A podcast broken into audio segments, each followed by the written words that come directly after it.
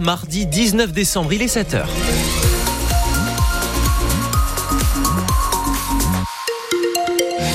Pour vous informer, j'accueille en ce studio Kevin Baudreau. Bonjour. Bonjour Quentin, bonjour à tous. Nous sommes sous le soleil pour démarrer la journée et ça va durer encore cet après-midi. Des moyennes de température qui vont de moins 3, moins 5 jusqu'à 2 petits degrés pour ce matin. Cet après-midi, on va se réchauffer avec une maximale, des maximales attendues de 5 à 9, voire 10 degrés localement en région.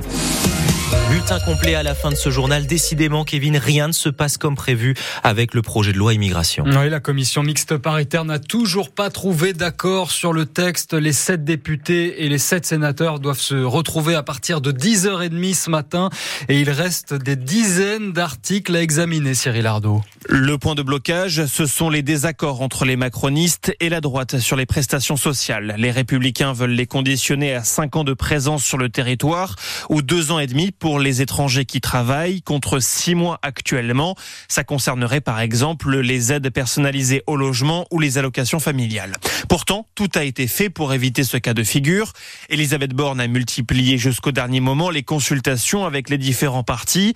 La première ministre s'est même engagée à réformer en 2024 l'AME, l'aide médicale pour les personnes en situation irrégulière, une mesure réclamée par la droite mais qui ne figurera pas dans l'éventuel compromis qui sortira de cette Sur ce projet de loi immigration, Emmanuel Macron joue son va-tout. Même si l'Élysée dément, France Info assure qu'il a appelé le président des sénateurs LR, Bruno Retailleau, pour lui demander de trouver un accord.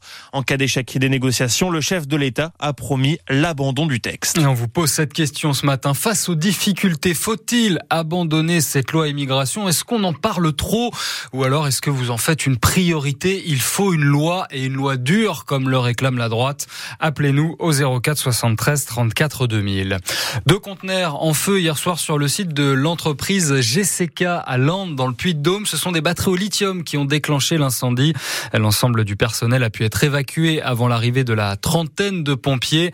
Il y avait encore un risque de propagation hier soir. Des pompiers ont donc passé la nuit sur place en surveillance. Clermont sur la carte d'un sex-tour organisé par un réseau de proxénètes. Neuf personnes soupçonnées d'être impliquées dans ce réseau ont été interpellées le 12 décembre, arrêté en région parisienne, à Sciences, dans Lyon et puis aussi à Clermont-Ferrand. L'enquête a révélé que les victimes étaient recrutées via les réseaux sociaux. Les proxénètes diffusaient des annonces en ligne proposant des prestations sexuelles tarifées. Casino va céder, va céder l'intégralité de ses 313 hypermarchés et supermarchés rachetés par le groupe Intermarché Auchan pour un montant d'un peu plus d'un milliard et 300 millions d'euros. Selon la direction de Casino, l'ensemble des salariés, soit 55 000 personnes, seront bien repris. De nouvelles manifestations sont prévues en fin de semaine dans les entrepôts logistiques et dans les magasins. Le pape autorise les couples homosexuels à se faire bénir par l'Église catholique, mais tout en restant ferme sur son opposition au mariage pour les homosexuels. C'est-à-dire que les couples de même sexe pourront demander une bénédiction de l'Église, mais en dehors de toute cérémonie officielle.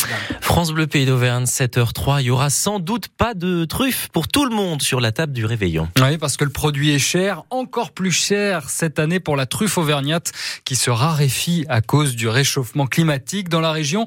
La production s'est pourtant développée grâce à la science et aux travaux menés par l'INRAT Clermont dans les années 80 avec une première mondiale, le plan mycorrhizé, symbiose parfaite entre l'arbre et le champignon. Jean-Pierre Morel. C'est un miracle de la nature maîtrisé par les chercheurs de l'INRA Clermontois, explique Cyril Faure qui exploite 2500 arbres truffiers, avant ça dans le Puy-de-Dôme. C'est-à-dire qu'on a créé la symbiose entre le champignon et l'arbre en pépinière. Le champignon euh, qui est souterrain, il n'a pas il n'a pas cette capacité à capter le carbone, donc c'est l'arbre qui lui fournit. C'est un échange de bons procédés entre les deux. Mais ce n'est pas une science exacte et le rendement n'est pas toujours au rendez-vous.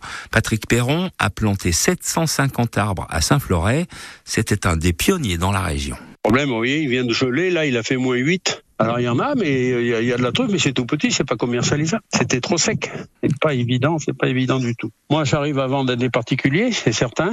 Mais avec les restaurateurs, c'est un gros problème parce que euh, la plupart utilisent euh, l'arôme euh, chimique. Car avec le réchauffement climatique, les prix flambent, explique Cyril Faure, le vice-président de l'association des planteurs et producteurs de truffes en Auvergne. Mélanosporum, la truffe du Périgord, là j'ai vu ce matin que les premiers marchés ils partaient sur du 600 euros du kilo. Ça va très très vite monter. Noël approchant, elle va doubler. Elle sera minimum à 1000 euros avant Noël. Et il faut une douzaine d'années pour qu'un arbre mycorhizé produisent des truffes. On espère que les panthères de Chamalières auront du nez ce soir du côté de Mulhouse après avoir enchaîné trois victoires consécutives. Le match s'annonce compliqué face au quatrième de la Liga, d'autant qu'elles ont disputé une rencontre marathon de deux heures et demie samedi dernier face à Marc-en-Barreul. Coup d'envoi de Mulhouse-Chamalières à 19h. La Javel reçoit Champagne Basket ce soir au Palais des Sports Pierre Coulon. C'est la douzième journée de Pro B.